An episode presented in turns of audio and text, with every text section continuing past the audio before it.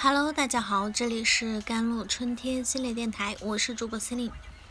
今天跟大家分享的文章叫做《如何通过婚姻咨询处理婚姻难题》。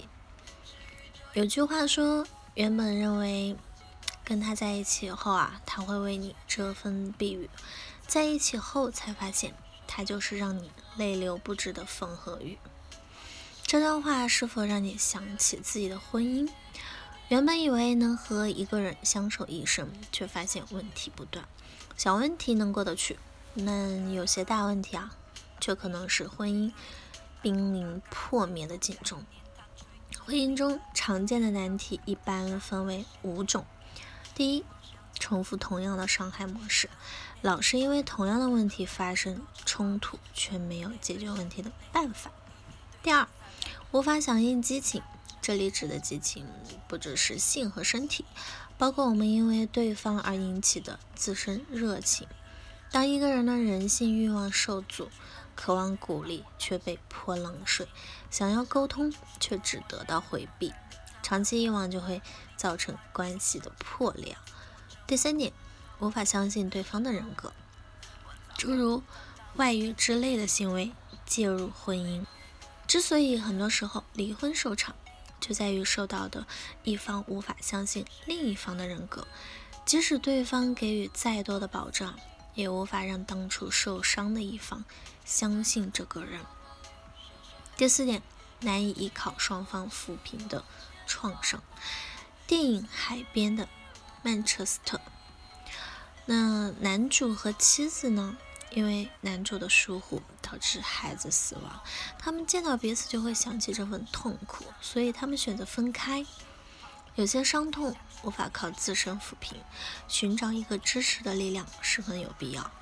第五点，发生重大事件，无论是平常再怎么恩爱的夫妻，感情嗯再好的伴侣，都有难以处理的重大事情。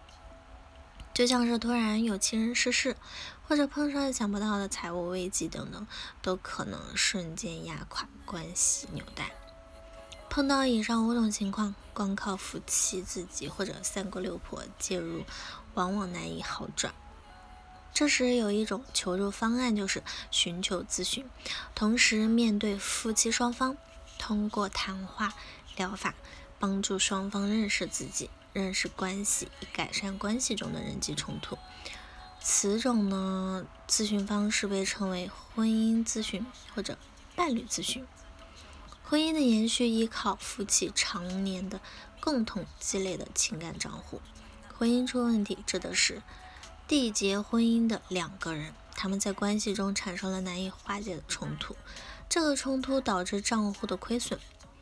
很多时候，当争吵蔓延在婚姻当中啊，双方都会忘记曾经许诺守一生的誓言，特别是曾经拥有的快乐，就像婚姻始终只有痛苦、悲哀等灰暗的色彩。实际上，大家曾经快乐过，是因为那份快乐而在一起。可是那份快乐不见了。一对已经分居、濒临离婚的夫妻。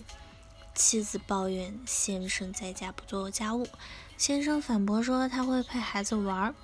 先生听了冷笑：“你回到家跟公主一样，什么事也不干，我至少还会陪孩子玩。你呢？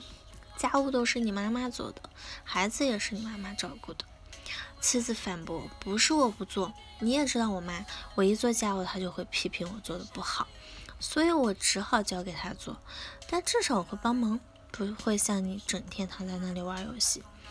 每每吵到这俩，两个人又剑拔弩张地说：“离婚算了。”在同个屋檐下多年，仿佛妻子只记得先生不做家务，先生只记得妻子在家像个什么事儿都要嗯妈妈代劳的小女孩。这都是部分的真相，是选择性的回忆。然而当中存在一个模式啊。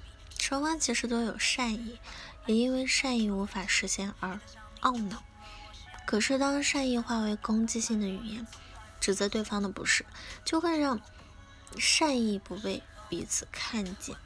曾经先生在追求妻子的过程中，冒着大雨要送一杯奶茶。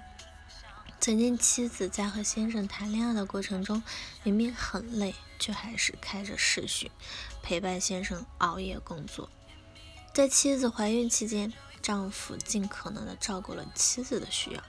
妻子曾经在丈夫财务捉襟见肘的时候，买了丈夫想要的东西当生日礼物。诸如此类的过去，都在诉说。他们都曾经为对方付出，并因为付出而快乐，就像一声提醒，提醒双方眼前这个让自己生气、身材走样的家伙，也曾经让自己无比快乐，也曾经是那个让自己容光焕发的人。这时，这对夫妻原本亏损的账户一下子又饱满起来。当然，咨询并不以继续婚姻与否为成功或者失败的标准。人生幸福本就和没有婚姻无关，而是我们能否活出自己，在面对无法修改的过去时，能从中学到继续生活的意义，化为人生更完美的动力。好了，以上就是今天的节目内容了。咨询请加我的手机微信号：幺三八二二七幺八九九五，我是 C，我们下期节目再见。